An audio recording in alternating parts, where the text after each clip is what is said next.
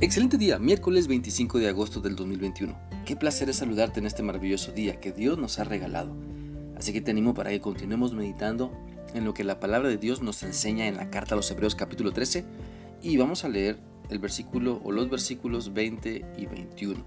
Este pasaje dice así: Y ahora que el Dios de paz que levantó de entre los muertos a nuestro Señor Jesús, el gran pastor de las ovejas, y quien ratificó un pacto eterno con su sangre, los capacite con todo lo que necesiten para hacer su voluntad, que Él produzca en ustedes mediante el poder de Jesucristo todo lo bueno que a Él le agrada.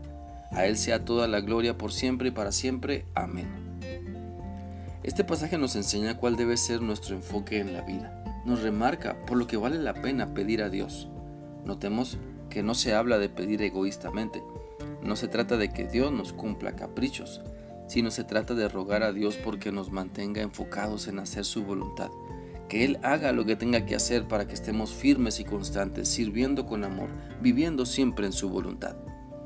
Es importante notar que esta parte es como un ruego a Dios, como una oración que se eleva a Dios, y la cual inicia con alabanza, reconociendo las cualidades de Dios, reconociendo que solamente en Él podemos encontrar paz verdadera y duradera reconociendo que Dios tiene todo el poder para hacer cualquier cosa, pues levantó a Cristo de entre los muertos, que tiene poder para guiarnos, dándonos lo que, lo que necesitamos. Por lo tanto, si creemos que estamos preparados para hacer la voluntad de Dios, revisemos nuestro estilo de vida, analicemos nuestras costumbres, revisemos nuestra manera de orar, porque el cómo nos acercamos a Dios dice mucho de lo que pensamos de Él y qué concepto propio tenemos pues el reconocimiento de todo lo que Dios es, el alabarlo por su grandeza, por su gran amor y poder, nos lleva a tener una comunión con Dios enfocada en su voluntad y no en la nuestra. De ahí la importancia de alabarle cuando oramos. No solo agradecer, sino reconocer su grandeza y nuestra pequeñez. Porque si así lo hacemos, entonces vamos a querer que Dios nos capacite para siempre hacer su voluntad que nos dé la fortaleza para vencer las tentaciones, que nos dé la firmeza para amar y perdonar, que nos dé la misericordia para servir con alegría y sencillez de corazón.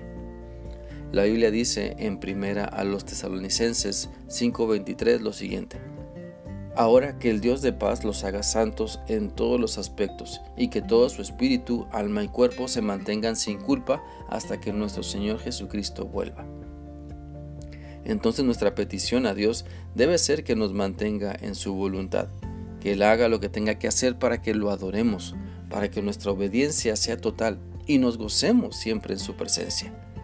Pues la verdadera adoración a Dios se demuestra en una total sumisión a Él.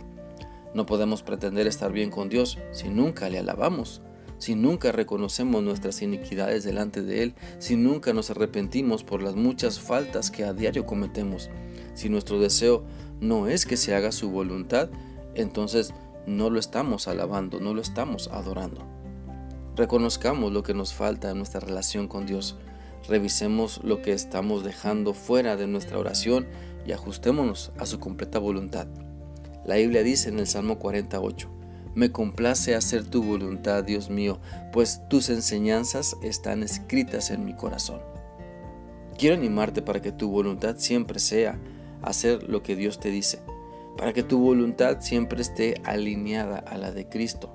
Te invito para que tu mayor deseo sea alabar a Dios y vivir en su voluntad, que a través del tiempo que pasas con Él puedas ir dejándote moldear por sus enseñanzas. Así estarás apto para hacer su voluntad, para permanecer en pie en medio de la prueba, para disfrutar vivir lo que Cristo te dice, pues es lo mejor que Él tiene para ti. Espero que esta reflexión sea útil para ti y que puedas tener la necesidad, la necesidad realmente de una mejor relación con Dios a través de Cristo, el único que te salva e intercede por ti. Que sigas teniendo un bendecido día. Dios te guarde.